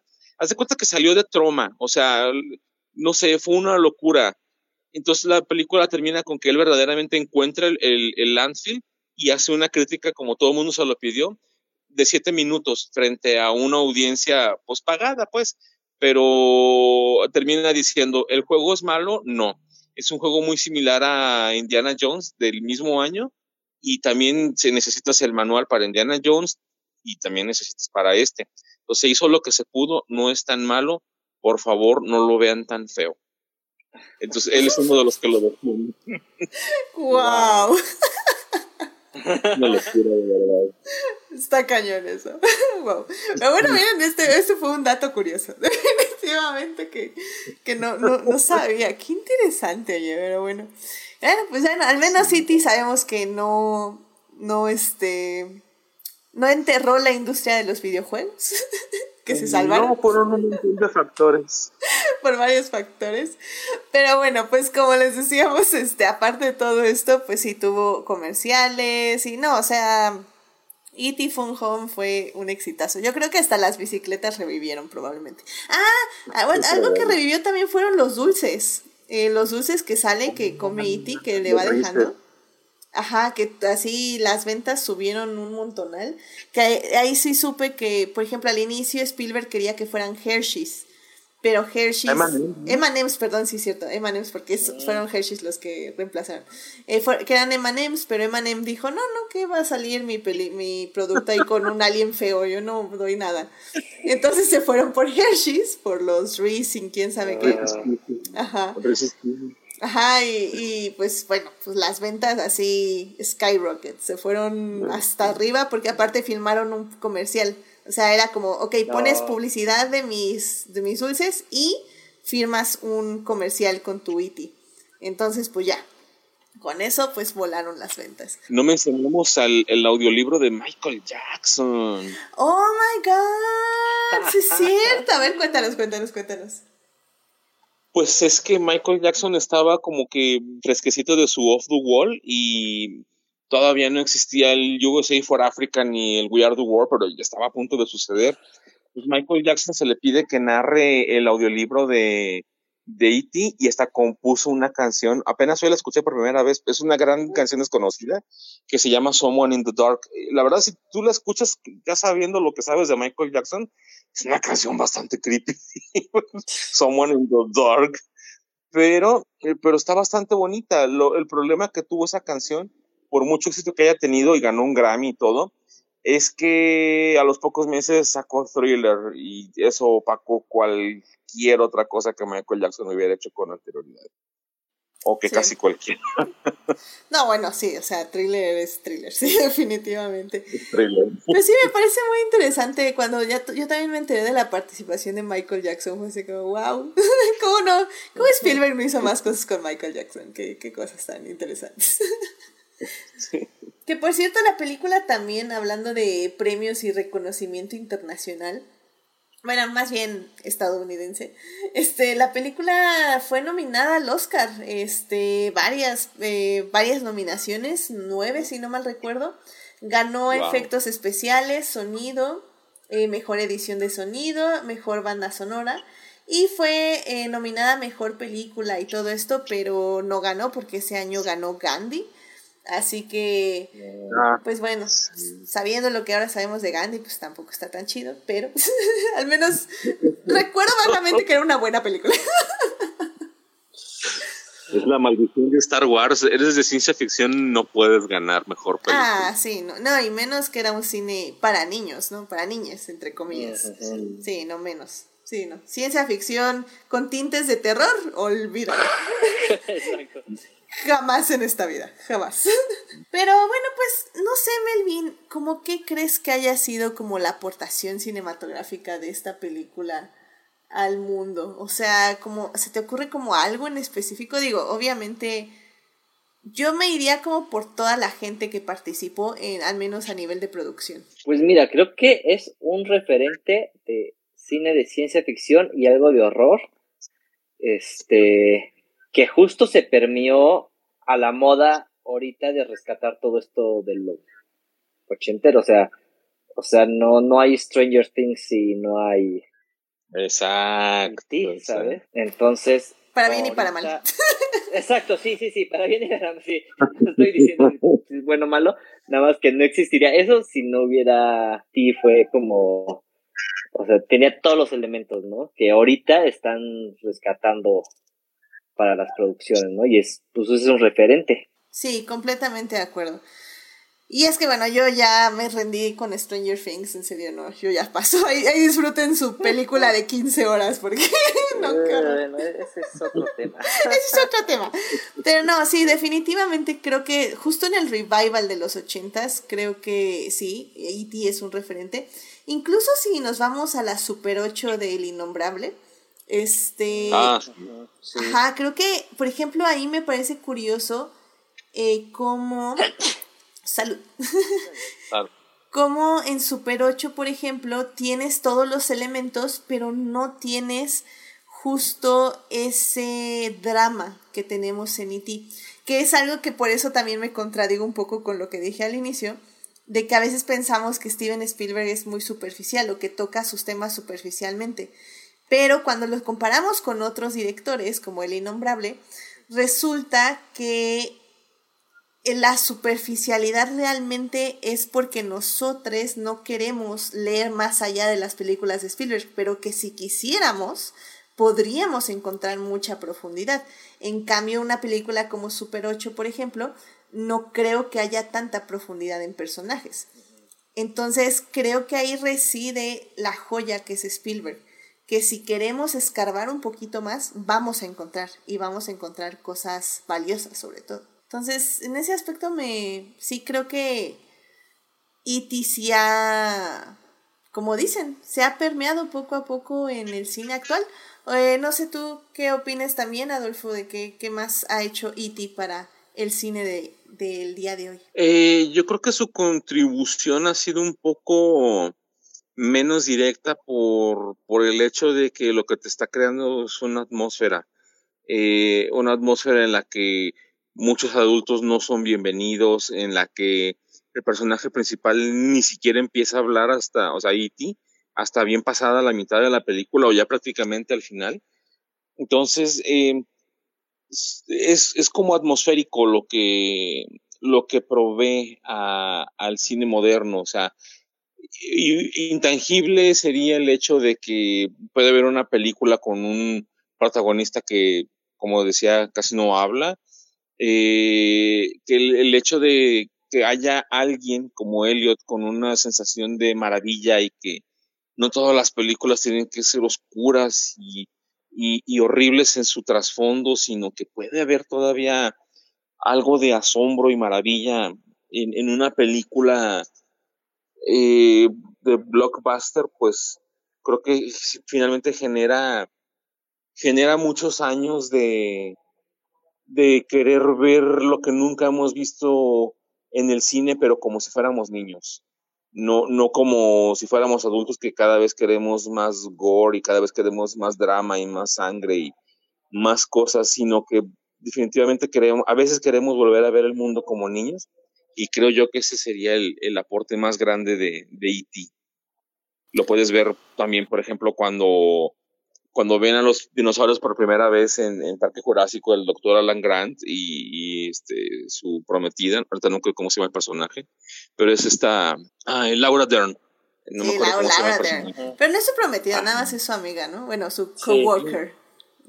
No, pues de hecho se iban a casar y le dicen que si quiere niños y él dice, no, que voy a querer niños. Entonces ella le pone a los No. niños enfrente. No, pero no, no, no, era, era nada más su compañera de trabajo, no eran pareja. Ah, mira, siempre lo he leído manera. Sí. Sí, ya sé. Pero sí es ese sentido de maravilla lo que me gustaría creer que, que E.T. trajo al cine actual. Sí, y es que, bueno, en mi reseña del día de hoy, bueno, que se publicó el día de hoy, yo decía que probablemente a una persona adulta que vea esta película por primera vez, probablemente no le va a gustar tanto. Como por ejemplo a un niño, a una niña, ¿no? Que le ponga esta peli, yo creo que la puede recibir más fácilmente. Sin embargo, sí creo que por lo que hemos hablado ahorita de la película, como que pude como reflexionarla un poquito más a fondo. Y sí, como dices, tal vez es esa es permitirnos como personas adultas disfrutar estas tramas, ¿no? Y ver justamente como los dolores que hay detrás de estas historias, pero al mismo tiempo como ese dolor, ese sufrimiento, esos miedos, esas culpas también pueden darnos pie a seguirnos sorprendiendo o seguir buscar la esperanza eh, o las ganas de ayudar a otra persona o a otro ser, ¿no? Sin importar esas limitaciones eh, um, emocionales que podemos tener. Y creo que en ese aspecto E.T. es una historia muy, muy bonita. O sea, creo que lo hablamos cuando, cuando estábamos reseñando West Side Story, que, que yo le decía a Gina como a una de nuestras invitadas Gina que, que yo no enten, que no me gust, que no entendía por qué Spielberg decía que era una historia de amor cuando pues realmente era una tragedia, ¿no? Y creo que Gina lo explicó muy bien esa vez, este, si, si vayan a escuchar ese programa. Pero Gina básicamente nos dijo que es que el asunto era, no era la tragedia en sí, sino era, era una historia de amor porque los personajes, si se les hubiera permitido amar, nunca hubiera pasado la tragedia. O sea, al final del día era de por qué no permitimos que el amor florezca y el amor crezca donde tenga que crecer sin tener que limitarlo. Y creo que un poco pasa así en Iti, ¿no? O sea, si es una historia de... Muchos la venden creo que como una historia de amistad y así, pero yo creo que es más eso, es como, a pesar de que toda la oscuridad que nos rodea en nuestra vida, sobre todo como niñas, como esta idea de que nuestro mundo se está acabando porque en este caso, por ejemplo, su padre se fue, eh, o los aban les abandonó, eh, cómo su mundo se achica, cómo se siente solo, cómo se siente abandonado, y aún así encuentra la fuerza y encuentra, sí, la fuerza de ayudar a otra, a otra persona, bueno, en este caso a otro ser, ¿no? Y ayudarlo a encontrar su casa y encontrar su familia. Y a pesar de todo, a pesar de que al final le dicen no te vayas, Hermanas bien Iti le dice, vente conmigo, y Elio le dice, no te vayas. Saben que tienen que partir porque no pueden estar juntos en el mismo lugar, o sea, él no se puede ir con los aliens y el alien no se puede quedar. Y aún así saber que se tienen que dejar ir, ¿no? Y que es una lección súper difícil que aún así como adultos no, nos cuesta muchísimo trabajo. Pero entender eso, que tienes que dejar ir para que la otra persona o el otro ser, en este caso, floreza, eh, crezca y madure y, no sé, sea feliz, también creo que es una decisión muy adulta que está justamente eh, escondida detrás de, como decíamos, de esta música y de todo lo bonito que es Iti. Entonces sí, creo que, creo que todas estas reflexiones me hicieron querer más la película, sinceramente. creo que la vi con ojos muy superficiales este fin de semana, pero como decimos, lo bonito de Spielberg es que le empiezas a escarbar y empiezas a encontrar muchas cosas, ¿no? Qué bonito. supuesto, son capas, o sea, me recuerda un poquito lo que decía James L. Brooks cuando escribía Los Simpsons, decía, nosotros cuando escribimos Los Simpson lo hacemos para que en un punto del programa se ría el niño, en otro punto se ríe el adolescente y en otro punto se rían los adultos y habrá puntos en los que se rían todos, pero no todo el mundo va a captar todo a la primera. Entonces, a lo mejor de esa manera está el chaiti, ¿no? Como, como con una cierta sustancia en una parte, otra en otra y finalmente pues sí tienes que estar muy atento para captar todo lo que te está diciendo y disfrutarla como niño al mismo tiempo. Amén. Pues Melvin, una conclusión de la película ya para cerrar este programa. Pues está bueno hacer un rewatch cada 5 o 10 años. Vale la pena. Excelente, muy bien. Pues, Adolfo, una conclusión de este programa, de esta película, perdón. Yo creo que es em, una conclusión que podría decir es que no, no porque una película sea comercial, pues va va a ser mala. Lo mismo con Iti, tú lo ves y dices, está bien feo, porque sí está, tiene ojos bonitos, pero nada más. Pero lo conoces y dices, ay, pues así como dijo el reverendo Alegría en Los Simpsons, ese pequeñín que conquistó nuestras corazones, nuestros corazones, nuestras almas, este, Iti. Entonces, pues sí, es como ver en un exterior feo, pero por adentro es lindo. Entonces, tener la, pues tener la, inocencia en nuestro corazón. Creo que, creo que eso sería lo que, lo que nos quiere decir Iti. Amén, amén. Sí, completamente de acuerdo.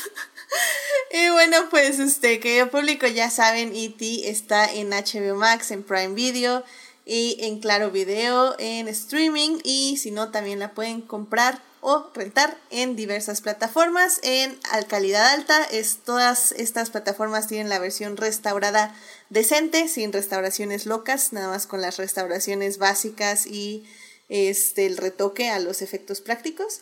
Entonces la verdad es que se ve muy bien la película, se escucha muy bien, realmente sí, sí la han mantenido en bastante buena calidad durante los años. Yo espero que cuando cumpla 40 años tal vez saquen algo, no sé, tal vez hay unas entrevistas, vamos a estar al pendiente y obviamente se los voy a compartir por todas las redes. Eh, en, ah, bueno, pues de hecho, a ver si es esta semana, miren qué tino tuvimos. en Estados Unidos se estrenó el 30 de mayo de 1982 y aquí en México llegó el 9 de diciembre. Entonces, realmente ya en esta semana debemos escuchar algo a ver si, si hacen algo de E.T. y sus 40 años. Estaremos ahí al pendiente. Esas épocas, esas épocas donde estrenan una película en, mayo y hasta diciembre llega a México. Lo mismito pasó con Star Wars.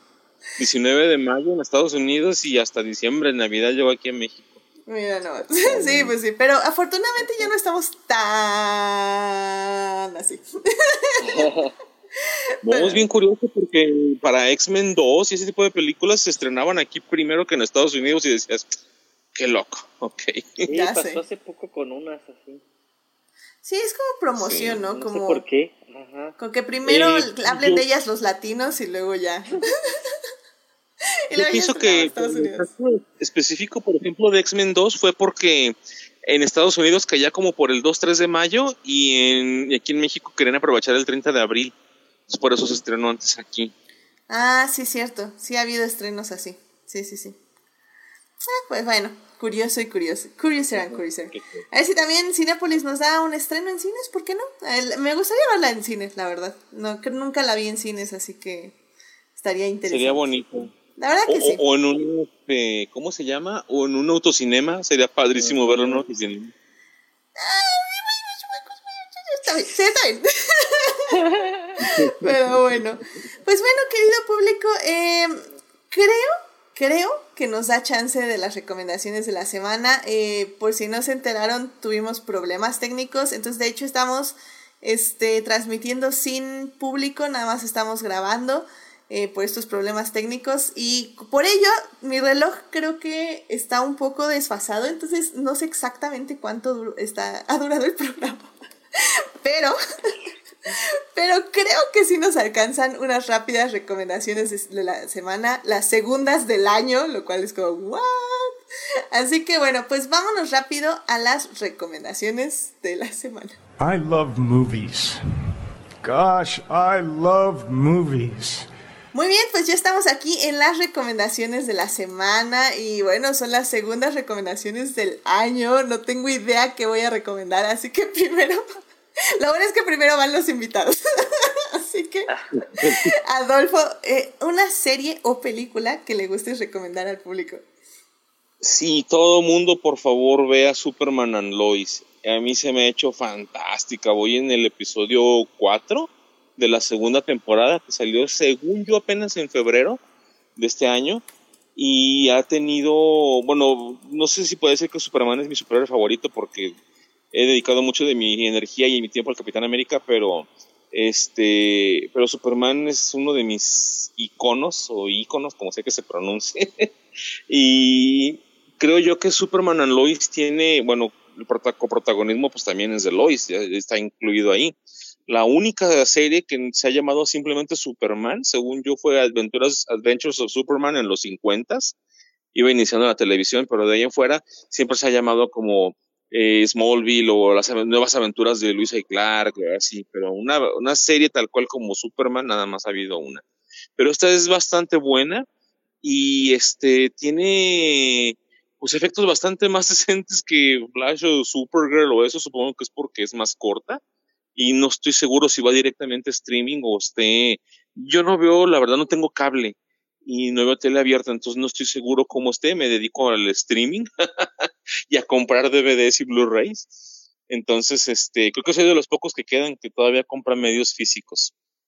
Este, justamente acabo de adquirir la trilogía de El Hobbit. Sé que no es muy del gusto de, muchas personas que amaron Lord of the Rings, pero sí, sí compré mi Hobbit y recomiendo mucho Superman Lois. Pienso que tiene pues bueno, buenas tramas, buenos temas. Si conoces Superman, te va a gustar. Si no lo conoces, también, no importa. Entonces, sí le recomiendo mucho. No Está en HBO Max ahorita. Me la robaste 100%. Literal, no, literalmente estoy viendo Superman y Lois. No la había visto. Eh, había visto los dos primeros episodios hace años, bueno, meses, hace años, yo creo ya.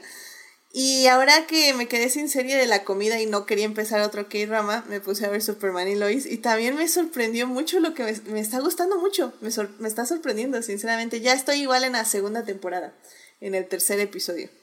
Así que sí, yo también la recomiendo. vayan a ver, o sea, bueno, aparte de Adolfo, vayan a ver HBO. Y sí, están ahí bastante al día, creo, entonces está bien, qué bueno que HBO sí va al día, así que yo también recomiendo Superman y Lois. Pero bueno, Melvin, ¿qué te gustaría recomendarle al público? Vayan a ver Top Gun en IMAX. Vale mucho la pena. Y entiendo por qué, por qué se puso terco Tom Cruise para estrenarla en cines, en IMAX. Porque es como para que te sientes y, y vivas, vivas eso. Y está bien hecho, o sea, me sorprendió muchísimo es como que no sé qué esperaba, no esperaba mucho porque pues, la primera es como, este, pues nada más un ejercicio de mucha testosterona, este, pero funciona muy bien y vale la pena, grandes secuencias de acción, tiene, pues sí, o sea, de repente tiene unas cosas cinematográficas que dices, wow, si estás, o sea, sí lo pensaron bien, lo armaron muy chido, te llega, o sea, el patriotismo a todo lo que da, pero bueno, pasas un poco esa parte y está muy disfrutable. Oye, pero pregunta, ¿tengo que haber visto Top Gun la 1? No, no, ah, no. No, no, te la eches. Ah, perfecto. sí, no, no, no la he visto. Y creo que también ese es un gran acierto, ¿sabes? O sea, funciona como, como película solita. Mm, ok, ok, ok. Sí, no, no sé si voy a ir al cine a verla, pero me quedé con la curiosidad. ¿eh? Ahora que tú la recomiendas, mm, lo voy a pensar seriamente. Yo creo que si la vas a ver, hay que verla en cine. Ok. Yo creo que si la ves ya, o sea, si la ves en casa, tiene que ser una pantalla grande al menos.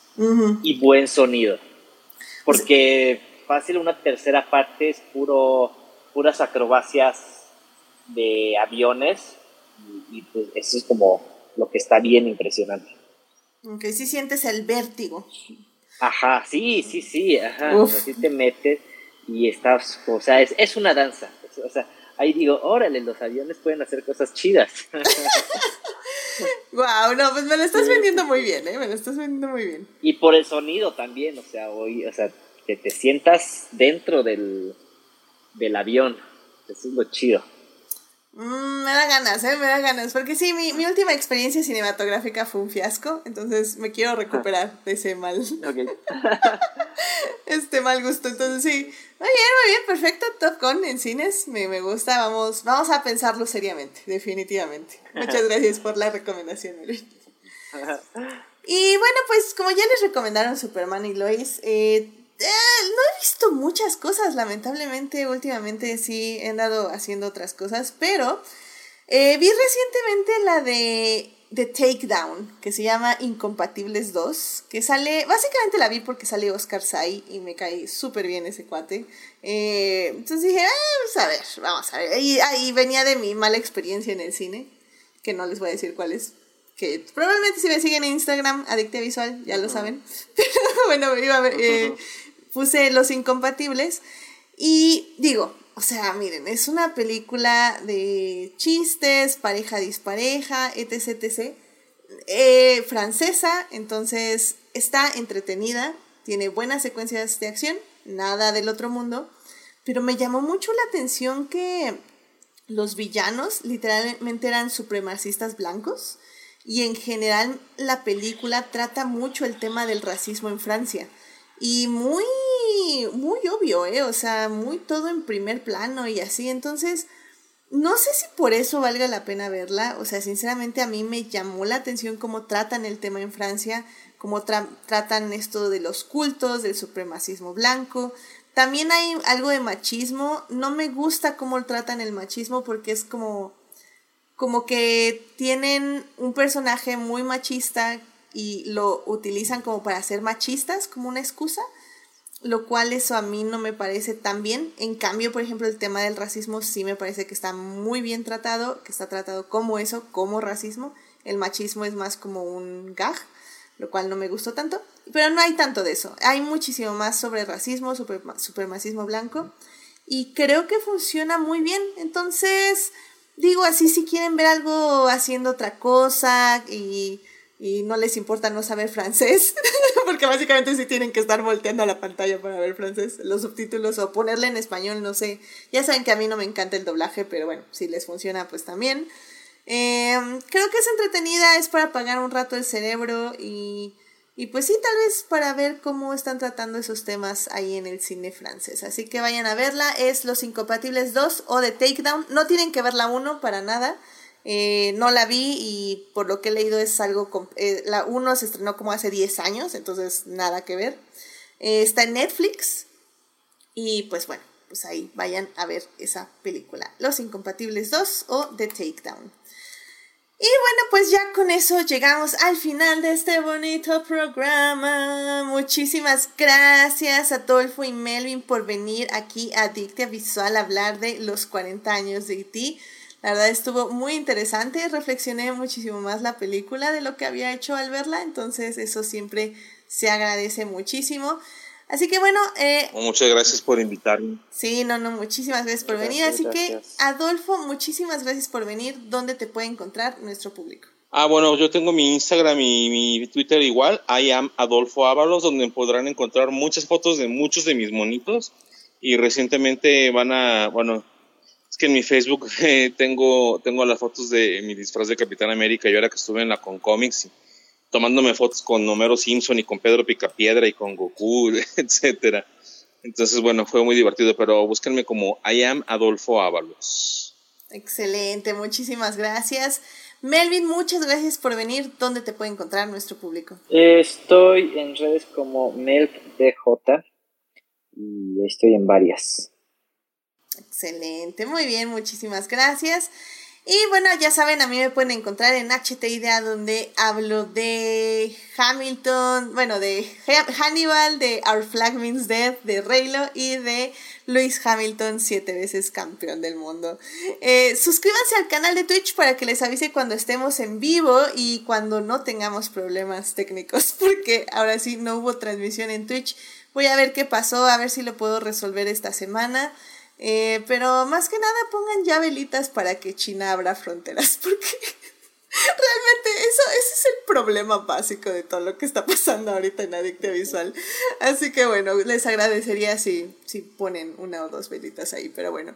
Y bueno, los miércoles, ya sé, los miércoles estaré ahí en el chat, pues ya ahora sí será estreno 100%, quienes estén ahí en YouTube lo, oirán este programa por primera vez. Así que bueno, eh, estaré ahí a las 9 de la mañana para hablar de IT e con ustedes en el chat. Muchísimas gracias a quienes nos acompañaron la semana pasada, a Marsalis y a Saulo que estuvieron ahí comentando Chicago de nuevo conmigo. Asimismo, muchas gracias de todo corazón a nuestras mecenas adicties, Fernando, Héctor y Simena, quienes nos apoyan junto con nuestras adictias, Juan Paulo y Saulo, en el Patreon del programa. Vayan a Patreon, queridas escuchas, y chequen los beneficios que les damos por apoyar más activamente al programa. También muchas gracias a quienes nos oyen durante la semana en Heartis, Spotify, Google Podcast y en iTunes. Este programa estará disponible a partir del miércoles en la mañana Saludos a Belén, a Dimesa, a Jessica, a Joyce, a Julio, a Luis, Pamela, Taco de Lechuga, Uriel Botello y Vane, quienes son parte del Team Diferidos. Si quieren más de Adicta Visual, ya saben, estamos en Instagram y en Facebook con las reseñas. Y bueno, la próxima semana seguimos sin tener programa. Eh, esta semana creo que ya va a ser una encuesta de cine de acción Así que ahora sí apúntense y estén al pendiente ahí el jueves que pongo la reseña, pueden votar, digo, perdón, la encuesta, pueden votar hasta el viernes. Y el siguiente programa a partir de ese creo que también va a ser encuesta y ya se van a acabar las encuestas por el momento. Así que aprovechen porque ahorita todavía pueden elegir el programa del que quieren que hablemos aquí en Adicte Visual. Pueden votar en Facebook, pueden votar en Instagram y pueden votar en Twitter. Así que pueden tener tres votos. Así que vayan y voten en todas las redes. Y bueno, pues que tengan una muy linda semana, síganse cuidando mucho, no bajen la guardia y pues estén al pendiente de todo lo que sucede a su alrededor. que tengan muy buena semana. Muchísimas gracias, Melvin. Muchísimas gracias a Tolfo. Cuídense mucho. Muchas gracias, por venir. Gracias, gracias. Bye bye. Que la fuerza los acompañe.